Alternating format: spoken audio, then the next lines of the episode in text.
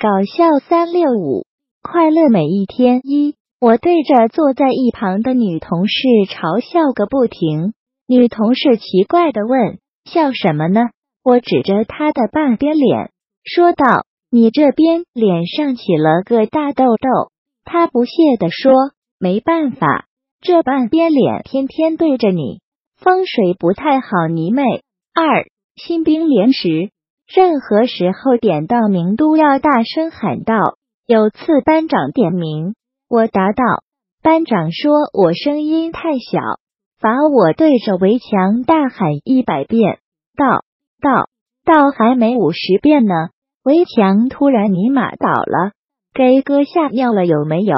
进来一个货车屁股，紧接着就听到围墙外一个声音在怒吼：“水泥玛瞎 TM 指挥？”三公园里一对恋人正在甜蜜，女孩撒娇说：“老公，我牙痛。”男孩于是吻了女孩一口，问还疼吗？女孩说不痛了。一会儿，女孩又撒娇的说：“老公，我脖子痛。”男孩又吻了吻女孩的脖子，又问这回还疼吗？女孩很开心的说：“不痛了。”旁边一老太太站着看了半天，忍不住上前问小伙子说：“小伙子，你真神了，你能治痔疮不？”四春运的火车实在太挤了，旁边一 M M 扛不住了，就问我能不能挤挤坐会儿。可三个人的座位都坐了四个人，而且座位之间的空档里也站满了人。要是换我站这么挤的地方，我站不下呀。正犹豫着呢，美眉实在是累狠了，什么都不管了，太累了，就坐你腿上吧。然后一屁股坐上来，为了避免尴尬，他还一边跟我聊天一边打趣。其实这样也不错啊，还能混个软座呢。话音未落，美眉起身惊呼道：“啊，看来得意的太早，软座变硬座了。”五公司新来了一个男同事，八八年，河南的，我俩关系好，啥都聊。有天聊到恋爱，我问他：“你以前谈过恋爱吗？”他说：“大学的时候有交过。”我明知故问：“是河南的吗？”他大惊：“你怎么知道是河南的啊？”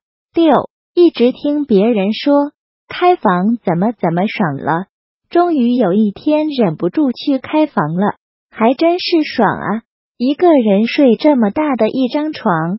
七。昨天和男友坐公交，旁边一位大叔拿着一个手机，忽然电话响了，大叔立马接起，喂喂喂，声音一声比一声洪亮。正待大家都探头一看究竟的时候，他放下电话，自言自语道：“哦，是短信。”八年轻人看到年轻夫妇在吵架，最后还分了。